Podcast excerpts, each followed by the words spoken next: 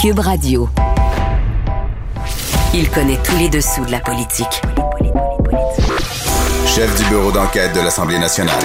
Antoine Robitaille. Là-haut sur la colline. Là-haut sur la colline. Cube Radio. Bon mardi à tous. Aujourd'hui à l'émission, alors que le gouvernement Legault vient de rappeler qu'il compte revenir à l'équilibre budgétaire en cinq ans après le gigantesque déficit pandémique, plusieurs craignent que le Québec revive des années d'austérité. Mais que signifie austérité exactement? Quand peut-on qualifier ainsi la conduite d'un gouvernement? On en parle avec Luc Godbout de l'Université de Sherbrooke qui vient de publier une étude sur ce mot controversé. Mais d'abord, mais d'abord, c'est mardi. On parle d'actualité de l'histoire. Antoine Robitaille. Il décortique les grands discours pour nous faire comprendre les politiques. Là-haut sur la colline. En cette semaine du 8 mars, parlons d'un personnage extrêmement présent dans la toponymie québécoise, Henri Bourassa, qui fut aussi fondateur du journal Le Devoir en 1910 et député tant à Québec qu'à Ottawa. Et il y a au bout du fil pour en parler Louise Bienvenue, professeure d'histoire à l'Université de Sherbrooke. Bonjour. Bonjour. Alors, j'allais dire bienvenue, Louise Bienvenue. J'aime tellement les aptonymes. Dites-moi pourquoi parler d'Henri Bourassa cette semaine, en cette semaine du 8 mars? Euh, je dois dire que mon déclencheur, euh, il vient d'une sensibilité qui m'est propre. Comme historienne, quand j'entends euh, les Québécois et Québécoises parler de leurs valeurs et présenter l'égalité homme-femme comme étant un trait identitaire de notre société ou alors une valeur qui est très ancrée dans notre culture, ça mérite toujours puisque il n'en est rien, d'une part, et que je trouve qu'on a la mémoire bien courte en Mhm. cette matière. Euh, le Québec a été longtemps là vraiment le dernier de classe en matière d'égalité homme-femme, en matière de droits des femmes à l'échelle canadienne. Et au Québec, il faut attendre jusqu'en 1940 pour que les femmes puissent euh, voter, qu'elles aient le droit de suffrage et qu'elles aient, qu'elles aient aussi le droit d'éligibilité, c'est-à-dire le, le fait de pouvoir euh, se faire élire au Parlement. Alors, on est la dernière province à obtenir ce droit, bien après plusieurs autres, et, et en fait, euh, bien après aussi l'obtention du vote féminin au fédéral en 1918. Mhm. Donc, il n'y a rien de spécifique et on peut se demander pourquoi alors, qu'est-ce qu'on a de, qu'est-ce qu'on a fait de pas correct ou en fait Ah de oui. différent. Et puis, euh, Ben, Henri Bourassa s'y opposait. Lui, ça, ça a été un personnage euh, clé de, de cette portion-là de l'histoire du début du 20e siècle. Et c'était un grand opposant à- au, droit du vote des femmes. Oui, il s- c'est vraiment distingué de cette façon. C'est distingué de bien des façons, on le verra. Mais c'est peut-être un aspect moins connu de sa carrière que son antiféminisme, je dirais, enragé. Et comme c'était un grand intellectuel, euh, fondateur de journal euh, Le Devoir, hein, hein, nommons-le, et puis euh, un homme politique, c'est quelqu'un qui avait une grande audience qui était une voix écoutée. Euh, quand il parlait, quand il écrivait, ça avait beaucoup de résonance. Et donc, il fut un des premiers à prendre la parole et à s'engager dans un argumentaire euh, anti-suffragiste. Et il a montré, je dirais, à plusieurs autres la voie dans ce domaine-là. Il a ouvert cette voie-là. Euh, il s'est, euh, dès 1913, là, penché sur cette cette question-là. Et 1913, c'est tôt là, dans cette histoire du suffrage. Mhm. Euh, et donc, euh, il publie une série d'articles dès 1913 qui va faire frémir les, les, les quelques féministes qui étaient mobilisés à cette époque-là. Il va même publier en 25 une brochure là, portant exactement sur le thème. On a un Propos- extrait. On a un Oui. extrait. Le Parlement a ouvert la porte à des conséquences grosses de péril. L'introduction du féminisme sous sa forme la plus nocive, la femme électeur qui engendrera bientôt la femme cabaleur, la femme télégraphe, la femme souteneur d'élection, puis la femme députée, la femme sénateur, la femme avocat, enfin, pour tout dire en un mot, la femme homme, un monstre hybride et répugnant qui tuera la femme mère et la femme femme. Ben, bravo, vous Je êtes digne d'Henri Bourassa. Je ferme les, les guillemets. C'est sûr que quand on lit ça, c'est extrêmement, euh, comment dire, décalé par rapport à notre époque et je dirais par rapport au devoir d'aujourd'hui, qui est peut-être un des journaux les plus féministes du Québec. Est-ce que c'est pas une, ironie, ça? Ben, euh, oui, c'est ironique, mais je dirais que du temps d'Henri Bourassa, il était euh, tout à fait dans l'esprit de ses euh, concitoyens canadiens-français. Euh, dans, où il y avait vraiment une grande, une grande, je dirais, réaction par rapport à cette idée-là. Mais peut-être avant d'entrer puis d'analyser un peu plus finement là, ces propos-là, je pense que la citation que vous avez lue contient beaucoup là, des arguments de Bourassa qui va répéter à nauséam, Mhm. mais peut-être rappeler quelques quelques traits de la carrière Oui. de Bourassa pour Oui, rappelez-nous un on- peu son parcours. C'est fascinant. Oui, c'est fascinant. C'est un homme qui a vraiment marqué son temps. Vous avez souligné à quel point son nom était encore très présent dans notre paysage, dans la toponymie. Euh, station de métro, école, bibliothèque, un grand boulevard à Montréal, euh, des parcs, etc. À Donc, veut Québec aussi, même. À Québec Oui. aussi. Oui, Henri pense Bourassa, c'est- un boulevard, oui. sur tout le territoire québécois, il y a des, des monuments ou des, euh, des, des institutions Henri Bourassa et ben, tout de même, sa mémoire s'est un peu effacée, là, peut-être pour les plus jeunes générations. Il est mort quand même en 1952. Euh, rappelons qu'il est né là, à la fin du 19e siècle, en fait plus précisément en 1868, et euh, c'est un, un jeune homme qui vient d'une famille très réputée. Il a un grand-père célèbre. Absolument. Euh, nul autre que Louis-Joseph Papineau, là, chef de file des Patriotes. Et de ce grand-père, il héritera cette grande euh, capacité là de euh, c'est un grand orateur et euh, un grand tribun On- ses discours là vraiment impressionnaient beaucoup et il était euh, aussi de par son grand-père et maternel et paternel en fait des deux côtés Mhm. de sa- son arbre généalogique, euh, la vie politique était présente. Alors, il sera lui-même très vite engagé en- dans la vie politique en devenant maire de Montebello dès l'âge de 22 ans. Mais ensuite, comme vous l'avez souligné au début, il sera député, d'abord député fédéral de la Belle euh, auprès de Wilfrid Laurier là, dès l'élection de 1896. Et euh, plus tard, là, dans les années 10, euh, il sera député provincial euh, sous la bannière de la Ligue nationaliste canadienne. Mhm. Qu'on se souvient peut-être euh, davantage, euh, ce dont on se souvient le plus, c'est son, son, son rôle de fondateur du journal Le Devoir, Ah ben oui. euh, qui fonde en, qui fonde en 1910, mais en même temps que sa carrière de député, là, ça ne posait pas problème à cette époque-là de, de Non, à l'époque, les journaux étaient très orientés. là. Même, on se souvient que Le Soleil, euh, en page frontispice, euh, avait cette inscription « Organe du Parti libéral Ah oui, c'est ça, exactement. Donc, les journaux étaient des relais, Mm. des, euh, des regroupements politiques. Et donc, euh, pour Bourassa, euh, l'une des grandes causes, une des grandes trames de, de, de, de sa vie, c'est d'être un fervent défenseur de l'indépendance du Canada envers l'Empire britannique. Mhm. Donc, c'est une grande figure nationaliste, mais ce qui le préoccupe surtout à cette époque-là, c'est de couper le plus possible les liens avec l'ancienne métropole et de faire du Canada un pays beaucoup plus souverain, beaucoup moins dépendant de, euh, de la Grande-Bretagne. Donc, c'est un nationalisme, un nationaliste pan-canadien qui revendique à l'intérieur de cette grande fédération-là une part égale pour un statut égal pour les Canadiens français?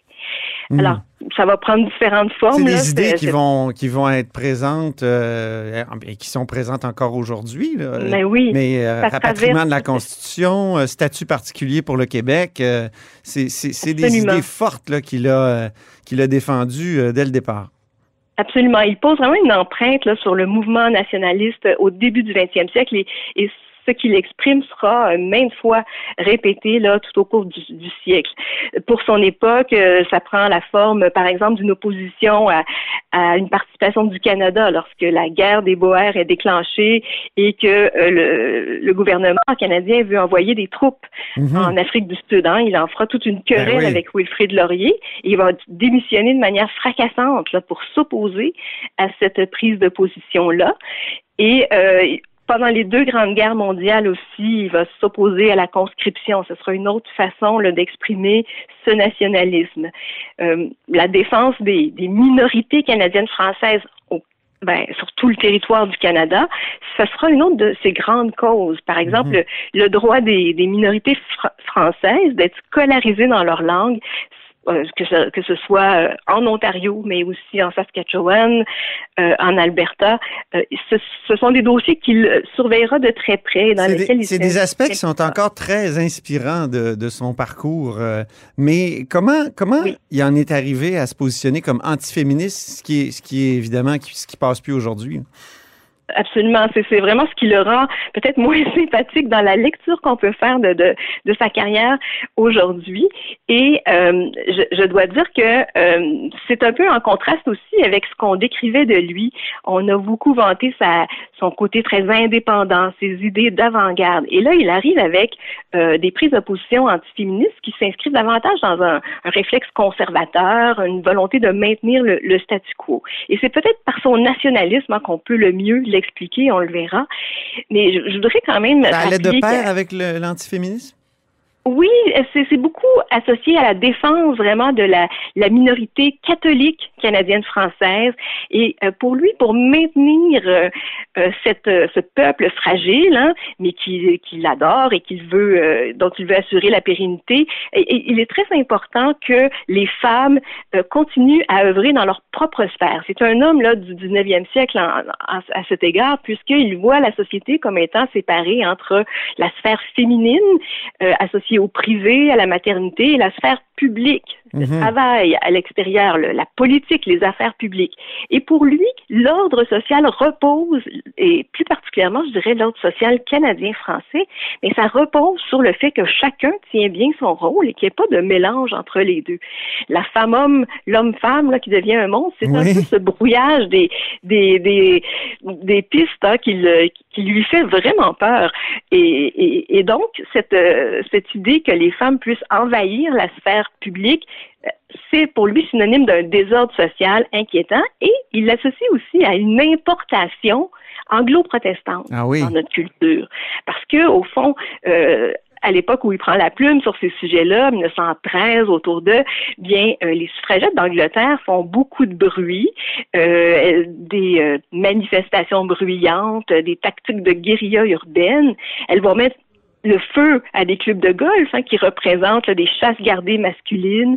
Il y aura des ah emprisonnements, des grèves de la faim, et tout ça est fidèlement rapporté par les journaux, y compris les journaux francophones de, Montréal et de Québec, parce que c'est très spectaculaire, ça, ça fait jaser. Mais pour Bourassa, c'est une véritable menace. Et dès lors que. À, quoi il, se distingue vraiment de ses contemporains à cette époque-là? Parce que le sujet, justement, était partout, euh, dans les journaux, tout ça. On avait peur, euh, d'une certaine façon, des, des, suffragettes. Euh, est-ce qu'il n'est pas injuste d'en faire un archétype machiste parce que son souvenir a perduré dans le temps pour, pour d'autres raisons? C'est une bonne question. Je pense que si Bourassa a eu cette influence-là et ce, ce rôle de porte-parole et qu'il a répété ses articles euh, antiféministes euh, de, nombreuses fois, c'est bien parce qu'il y avait un auditoire, c'est bien parce que ça résonnait dans les oreilles de, plusieurs euh, gens attachés à la défense de la patrie canadienne-française, attachés aux valeurs distinctives, y compris le catholicisme à l'époque. Donc, je pense pas qu'il était exceptionnel, mais je pense que sa prise de parole, sa, sa, capacité de, de, diffuser ses idées à travers ne serait-ce que son journal à lui, Le Devoir, Hein. Il mhm. publiait en première page des éditoriaux et aussi parce qu'il en imposait comme homme public euh, très instruit, euh, réputé très intelligent. Donc, je pense que il était en phase avec beaucoup d'esprit de son temps, mais il parlait avec plus euh, plus d'éloquence et plus de puissance. C'est parce que j'avais, j'ai un ami historien qui m'a soufflé cette information. Adélard Godbout, évidemment, qui lui va donner le droit de vote aux femmes euh, en 1940, a voté quand même sept fois contre le suffrage féminin dans, ah son histoire. Donc, euh, euh, c'était dans l'air. Oui, c'était dans l'air et c'est pour ça que Henri Bourassa a pu continuer à écrire et à répéter toujours ces, ces mêmes formulations parce que ça résonnait chez bien des contemporains. C'est une, c'est des idées qui euh, étaient ancrées euh, jusqu'à un certain point dans cette idée de, de défense de notre minorité catholique canadienne française.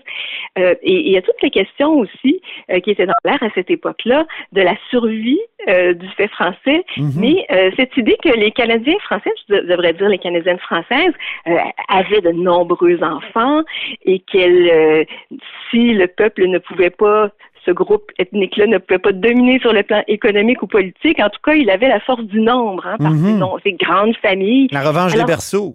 Absolument. Donc, euh, si les mères euh, étaient détournées de leur rôle pour aller euh, s'amuser en politique et se passionner pour cette chose-là qui était sale et pas faite pour les femmes, eh bien, c'était un danger que notre nation, même numériquement, en vienne à s'étioler et en vienne en quelque sorte à perdre, à perdre son, son sa force numérique. Donc, quand j'ai lu ça, sale et pas fait pour les femmes, c'est vrai que c'était beaucoup écrit. Hein, c'était la politique était pas propre. Euh, non. J'entends des fois certaines, euh, certains arguments féministes qui me font penser à ça, mais à l'inverse.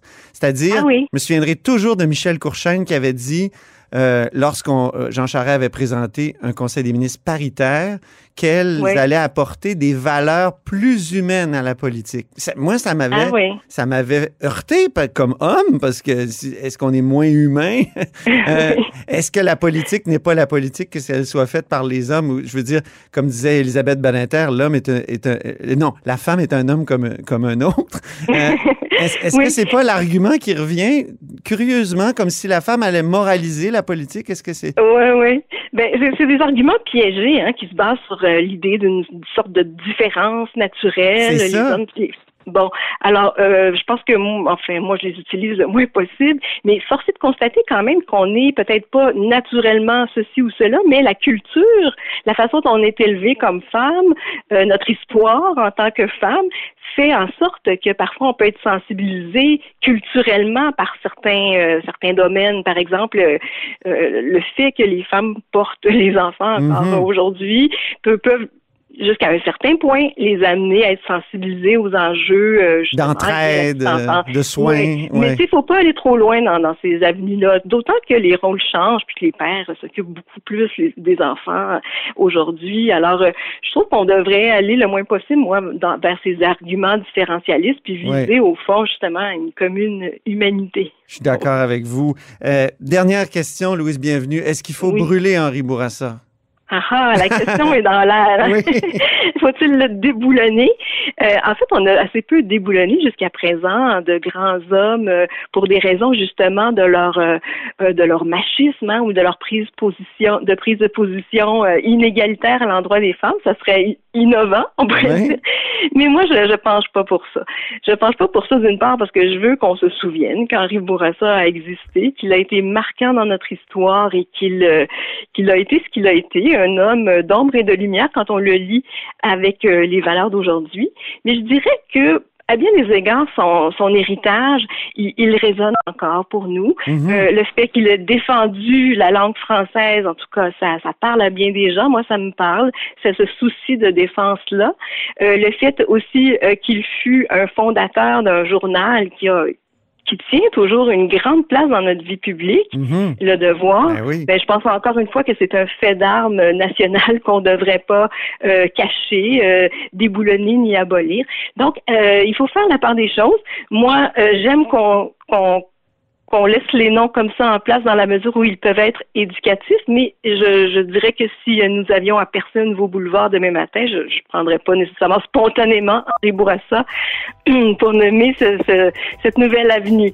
Hein? On peut, ce que je veux dire au fond, c'est qu'il faut faire la place aussi aux noms féminins dans notre toponymie et dans les, au niveau des statuts et tout ça. Donc, euh, cherchons plutôt à équilibrer avec la nouveauté. Merci beaucoup, Louise. Bienvenue. C'est un plaisir. Merci, M. Robitaille. Je rappelle que vous êtes professeur d'histoire à l'Université de Sherbrooke et vous êtes à l'écoute de là-haut sur la colline.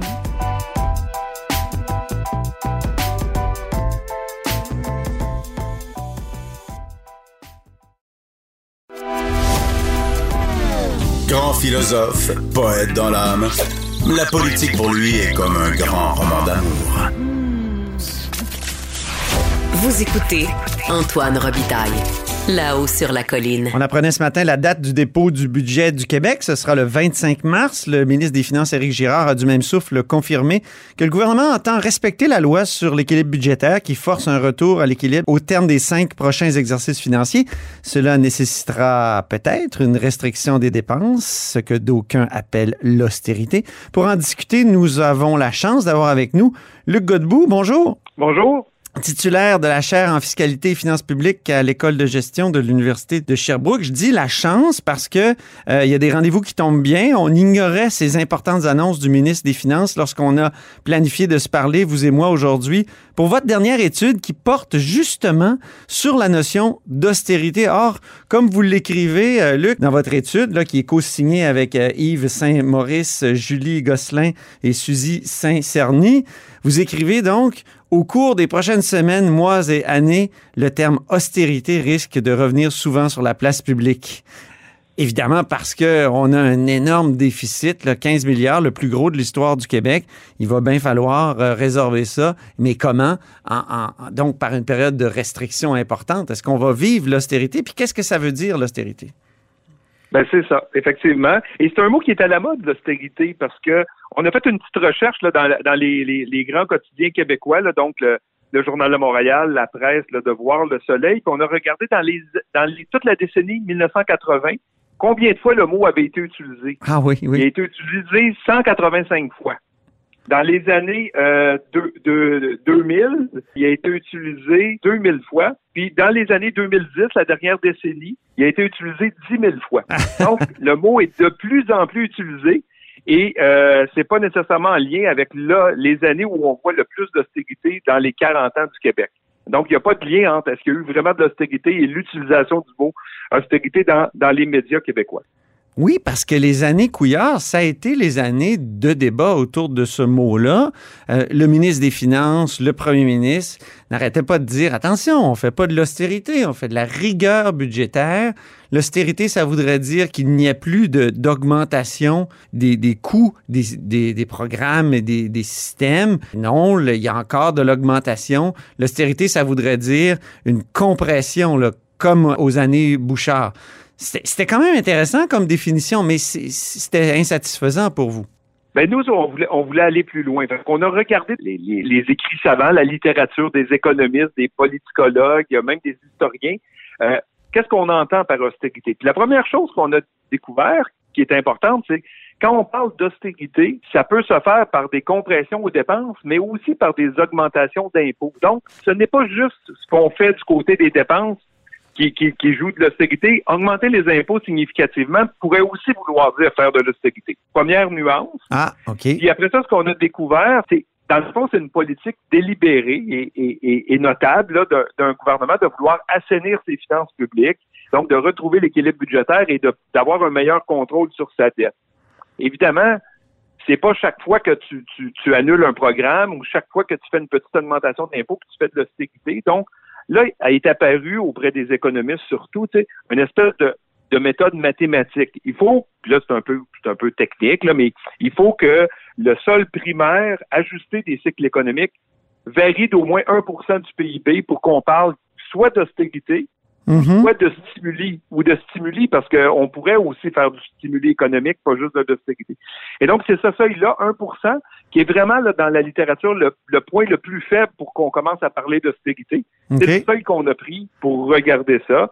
Euh, il y aurait eu d'autres approches aussi, puis on l'a fait. Hein une approche qui est plus narrative. On va relire tous les budgets, puis on se met à la recherche de la fameuse phase. Ah, mais c'est la partie que je préfère, je pense, dans, votre étude, parce que c'est de l'histoire budgétaire, au fond, et on fait pas beaucoup d'histoire budgétaire au Québec. Là, vous êtes retourné dans les discours, puis euh, quand on, se base sur cette méthode-là, on se rend compte que ça coïncide pas mal avec ce que les gouvernements ben font.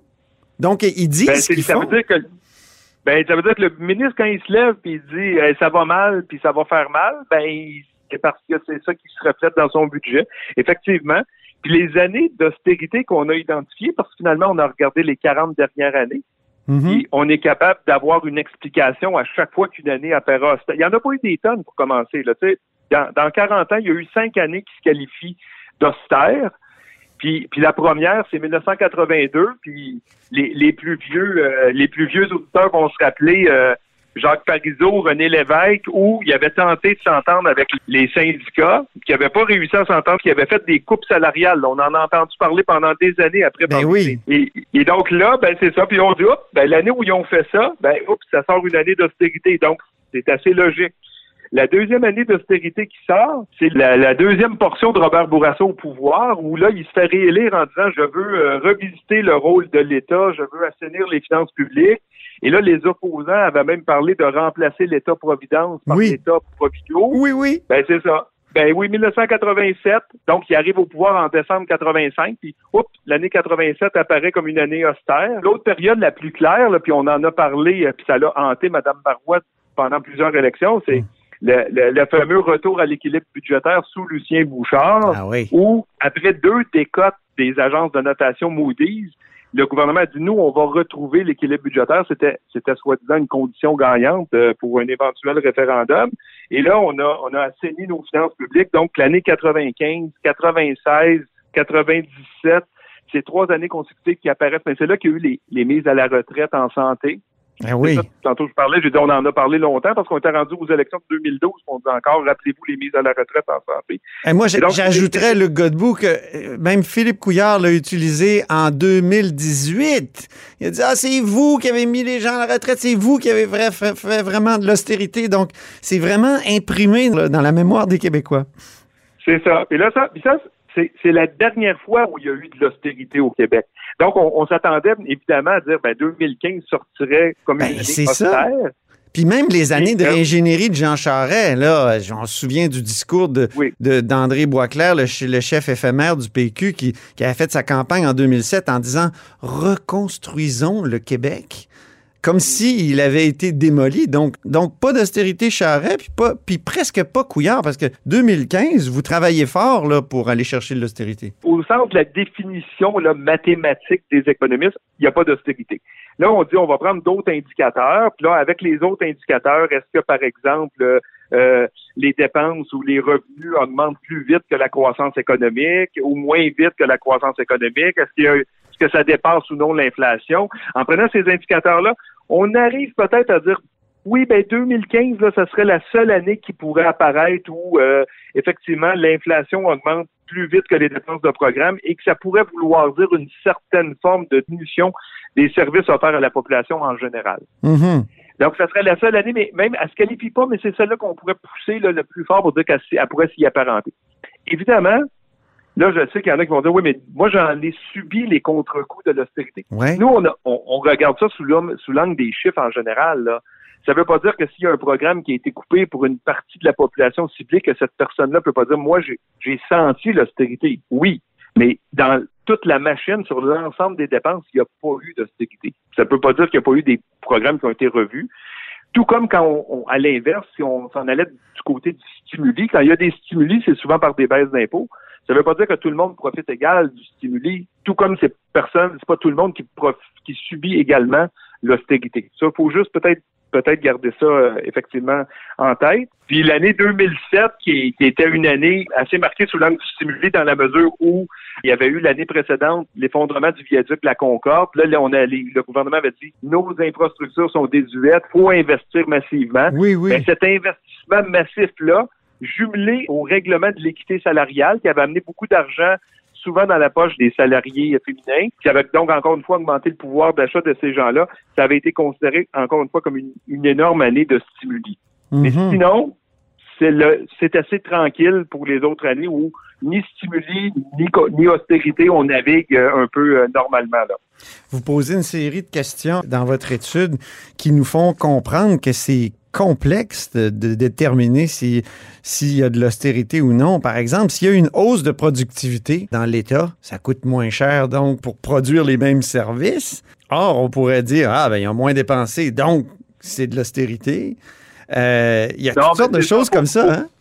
Oui, ben il faut faire attention, c'est quand dans le fond, la, une bonne mesure, puis le, le, le président du Conseil du Trésor depuis quelques années dans le budget des dépenses, Oui. un budget qui est beaucoup moins analysé que le budget du ministre des Finances d'ailleurs, là. Il a commencé lui, à, à parler du coût de maintien des services publics, tu sais, le coût Oui. de reconduction des services. Puis ça, ça le serait la bonne mesure d'austérité pour dire l'année prochaine, pour offrir les mêmes services à la population que cette année, ça coûte combien? C'est ça. Si on est capable de financer ça? Puis si c'est oui, ben là, il n'y a pas d'austérité. C'est ce qu'on on nomme euh, contexte- souvent, qu'on qualifie de coût de système. Hein? C'est ça, tout à fait. La reconduction des coûts de système, est-ce que est-ce qu'ils sont bien financés ou il y a un manque à gagner? S'il n'y a pas de manque à gagner, il n'y aurait pas donc d'austérité. Mais effectivement, on, arrive là, puis avec avec les, les, les, coûts de santé, par exemple, il y a des nouveaux des, des nouvelles façons de faire, il y a des gains technologiques, ça va coûter moins cher produire la même quantité d'actes. Mais dans ce cas-là, même si ça coûte moins cher, il n'y aurait pas effectivement d'austérité. Puis l'année prochaine, 2021, il va se dépenser beaucoup moins d'argent au Québec par le gouvernement qui s'en est dépensé en 2020 avec toute la pandémie. Oui. Mais ça ne voudra pas dire qu'il y a de l'austérité parce qu'on dépense moins. C'était l'année folle, l'année 2020, ça ne devient pas la borne de comparaison. Exactement. Puis euh, l'inflation maintenant, ça, est-ce que c'est un, que c'est un bon guide? on dit souvent, euh, ben dès que la croissance des dépenses devient plus faible que l'inflation, on est en austérité. C'est, ça peut être trompeur, ben, ça aussi. Ça peut être un peu trompeur, mais effectivement, il faut que les dépenses vivent le rythme de l'inflation pour pas qu'il y en ait. Mais par la suite, c'est pas une condition suffisante pour déterminer s'il y a de l'austérité. Vraiment, il faut parce qu'on veut se donner un peu de souplesse. Là. un gouvernement qui dit ce programme-là n'est plus pertinent, je l'abolis, on veut pas qu'on lui attribue de l'austérité ou il y a un crédit d'impôt qui fonctionne pas, je l'enlève ça ne devient pas de l'austérité. C'est pour ça, nous, il faut vraiment que 1% de PIB de changement là, dans le sol primaire, c'est quand même significatif. C'est pour ça que ça nous permet d'identifier, vous voyez, on a identifié à peu près 8 années sur 40 qui étaient soit austères ou soit euh, de stimuli. ça représente un peu, un peu la norme au gré des fluctuations économiques. Est-ce qu'on peut craindre l'austérité au Québec dans les cinq prochaines années pour euh, revenir à l'équilibre budgétaire? On a quand même eu, là, avec la pandémie, un choc financier, un choc budgétaire important. Et de dire qu'on va retrouver l'équilibre budgétaire en cinq ans sans hausser les impôts ou les taxes, sans réduire la croissance des dépenses ou sans modifier la politique de remboursement de la dette. Les trois ensemble, ça semble difficile. C'est comme long jongle avec trois balles. Il faudrait peut-être décider d'en mettre une de côté, dire est-ce qu'on est prêt à augmenter un petit peu les impôts, est-ce qu'on est prêt à réduire un petit peu la croissance des dépenses, ou si on dit non à ça, ben est-ce qu'on est prêt à donner un peu de lousse du côté de l'endettement puis dire ben ça prendra un petit peu plus d'années, par exemple sept ans au lieu de cinq pour retrouver l'équilibre? Et dans ce cas-là, on va être capable de le faire sans augmenter les impôts et sans réduire le rythme de croissance des dépenses. Parce qu'il faut pas oublier qu'à la pandémie s'ajoutent les autres défis qui existaient au Québec, qui étaient le vieillissement de la population, puis qui était le défi environnemental. Tout ça n'a pas changé. Donc, il ben faut peut-être se donner un petit peu d'oxygène en se donnant un peu plus de temps ou bien, ben, c'est là qu'on va voir qu'il va peut-être falloir jouer un petit peu du côté de l'augmentation des impôts pour y arriver. Là. Oh!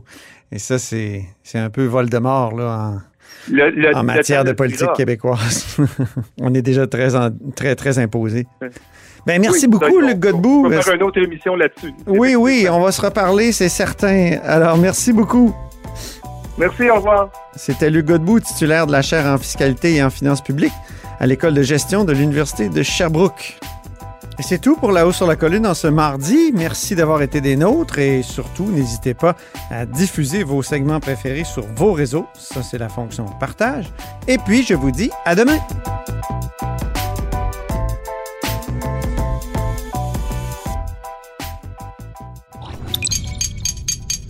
Cube Radio.